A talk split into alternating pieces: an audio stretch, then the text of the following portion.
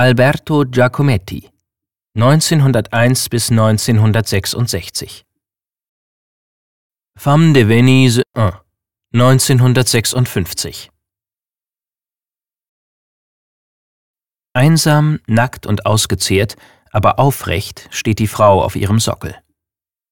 Vom Leben gezeichnet blickt sie in eine ungewisse Zukunft. Ihre viel zu langen Glieder, der zu kleine Kopf und die großen Füße stimmen zwar nicht mit den natürlichen Proportionen des menschlichen Körpers überein, passen aber gut zusammen und ergeben eine in sich stimmige Figur. Dennoch ist die Femme de Venise 1 von Alberto Giacometti eine Figur voller Widersprüche. Einerseits aufrecht und selbstbewusst, zugleich aber fragil und verletzlich. Mit den Füßen im Boden verankert, zeitlos und zugleich zeitgenössisch, steht sie für ein Individuum, das den Menschen schlechthin verkörpert. Den Menschen in seinem Verhältnis zur Welt, in welcher er sich als entfremdetes Wesen zu behaupten hat. Der Künstler äußerte sich dazu folgendermaßen. Mir ist die Hinfälligkeit lebender Wesen stets bewusst, als ob es sie jeden Augenblick eine ungeheure Energie koste, sich aufrecht zu halten, immer bedroht vom Zusammenbruch.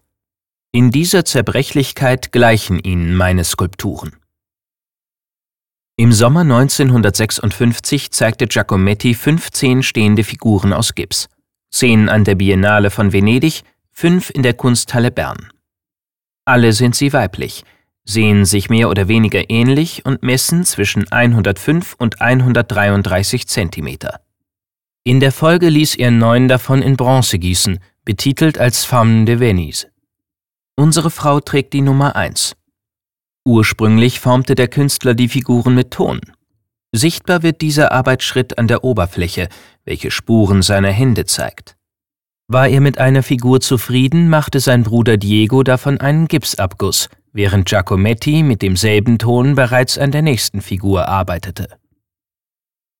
Auf den Missbrauch der gegenständlichen Kunst zu propagandistischen Zwecken durch die Politik des Nationalsozialismus und des Kommunismus reagierten die meisten jüngeren Kunstschaffenden in Europa und den Vereinigten Staaten mit abstrakten Werken.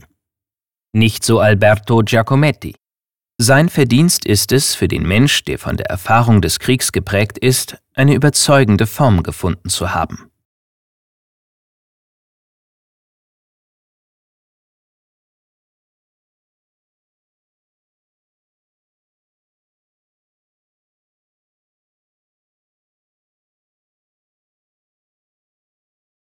Besuchen Sie das Kunstmuseum Bern und sehen Sie die Werke im Original.